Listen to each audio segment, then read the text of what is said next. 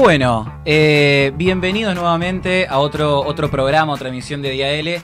Eh, estamos acá eh, con, distintos temas que, van a ser bastante, bastante picantes como, como solemos hacerlo.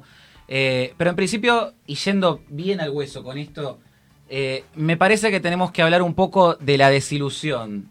Me pasa a mí, y creo que le pasa a muchos de los que están del otro lado, no importa las ideas que, tengan, la desilusión constante que sucede con, la gente que, se viene eh, supuestamente a meter en la política por, por obra de, de, beneficio para los demás, para poder eh, ayudar a los demás, para que la gente pueda tener mejores herramientas, y después aparece y de alguna forma eh, las caga, sencillamente.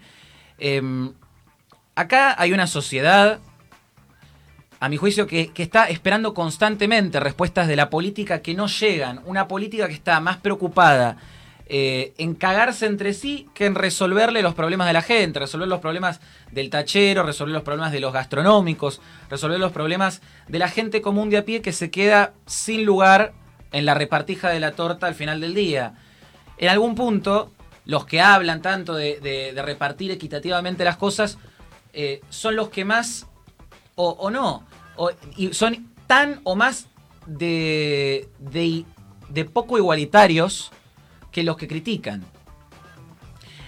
Acá hay una cosa en la que no hay grieta, hay una situación en la que no hay grieta, porque evidentemente, incluso hasta la oposición novedosa, los espacios políticos que, que vienen, que se plantan, como una especie de propuesta novedosa, una propuesta nueva, fresca, eh, impoluta, con cero corrupción, que viene para, para, representar verdaderamente a la gente, a los, a los que han quedado al costado, terminan siendo igual o peor que los que estaban antes.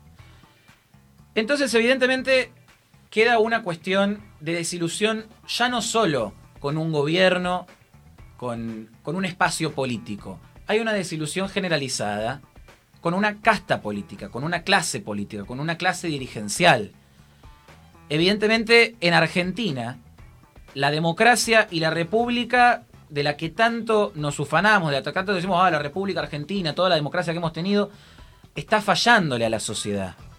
La concentración del poder político en las manos de esta élite de ilustres privilegiados, de, ilustres curanderos locales, de capataces de estancia o de charlatanes de feria, terminan siendo una falta de poder para los argentinos. Y ahora estamos todos a la espera de cuán cagadora se despierda a la izquierda o a la derecha, porque acá no hay grieta. Acá, como estamos diciendo, no hay grieta. Hoy en día no hay ideología. La única ideología que tienen en la casta política es la de cagarle a la vida, cagarle la vida a la gente. Es como una especie de eh, soretismo estatista, centralista, que todo lo puede destruir. Con una horda de fanáticos de clubes de fútbol que están detrás y encima tapan su propia hipocresía con su falta de memoria de lo de lo que pasó el día anterior.